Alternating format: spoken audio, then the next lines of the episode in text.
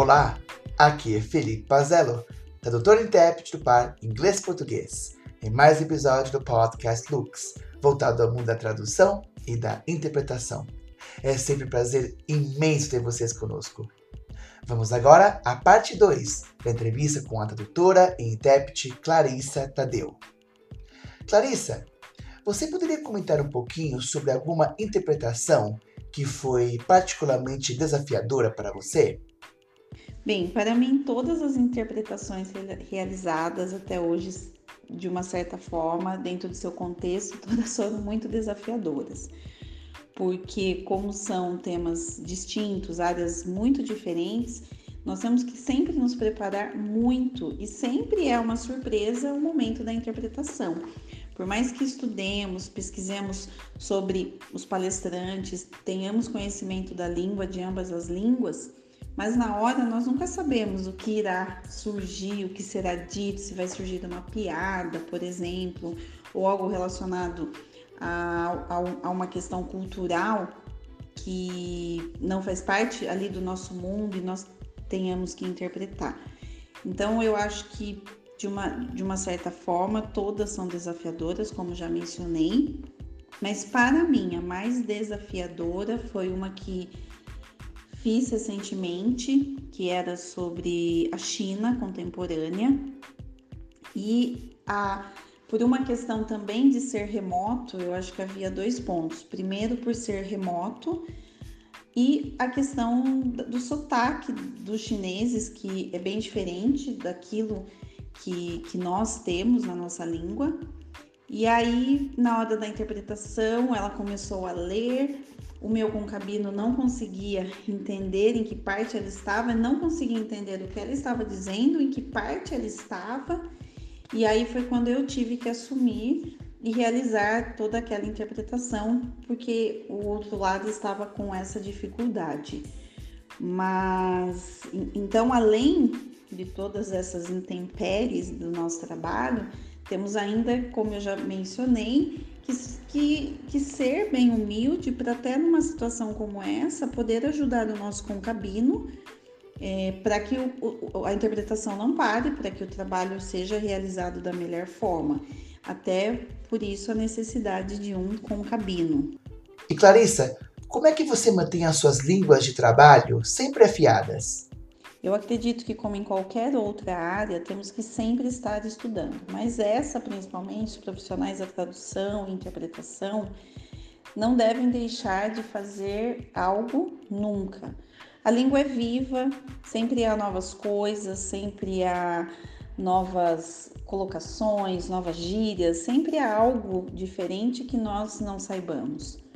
Então, sempre temos que estar estudando, e eu, como sou rata de curso, não deixo de fazer, inclusive agora estou fazendo um curso de pós na área de tradução médica, finalizei um curso livre do Traduza e aí iniciei essa nova, esse novo curso de tradução que de uma certa forma nos ajuda, na, me ajudaria na interpretação pelo vocabulário, porque nós temos as técnicas, porém sempre temos que estar antenados com vocabulário, que acho que esse é o, é o principal, uma vez que você tenha conhecimento da língua e tenha conhecimento de todas as técnicas da interpretação.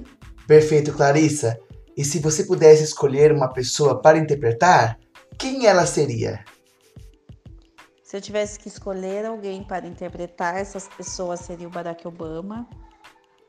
Independente de questões políticas, mas é uma pessoa que eu sempre admirei pela sua trajetória de vida, de onde ele veio, como ele veio, tudo que ele fez para chegar onde chegou, como ele fez, a sua forma, a sua forma de tratar pessoas, de ser com as pessoas, então tudo isso sempre me fez ter essa admiração por ele. Perfeito, Clarissa. Também gosto muito do modo como Obama se manifesta. Acho muito interessante toda a sua oratória. É muito bom mesmo. e no caso, e um livro que você traduziria, algum autor? Eu acabei de mencionar o Barack Obama como um ícone que eu gostaria muito de interpretar e também gostaria muito de poder traduzir um dos seus livros.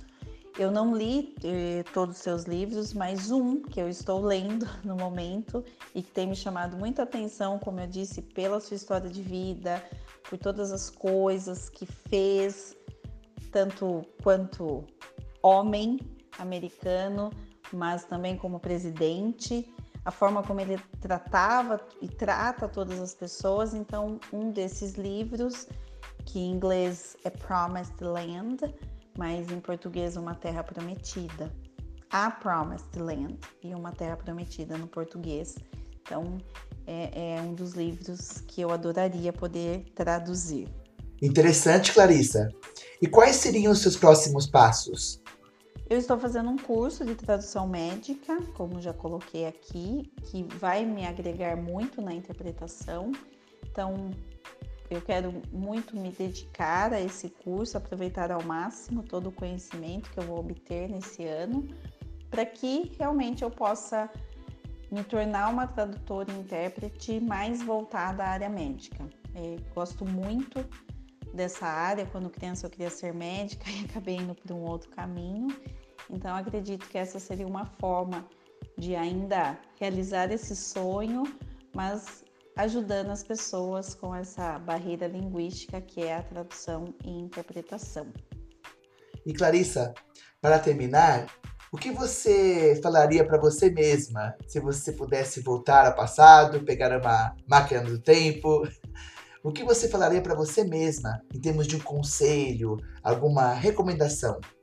Que desafios existem em todas as áreas? Às vezes menos, às vezes mais, mas que eles sempre estarão ali. E se nós não o encararmos de frente, nunca seremos um ótimo profissional. Eu acredito que para sermos um ótimo tradutor, um ótimo intérprete ou qualquer outra profissão, para você ser realmente bom naquilo, você tem que encarar de frente, sempre. Todos os problemas, todos os desafios e não desistir. Vá em frente, mesmo que o mundo todo te mostre que você não deve fazer aquilo, mas se é algo que você quer, vá, siga em frente, eu tenho certeza que você será bem sucedido.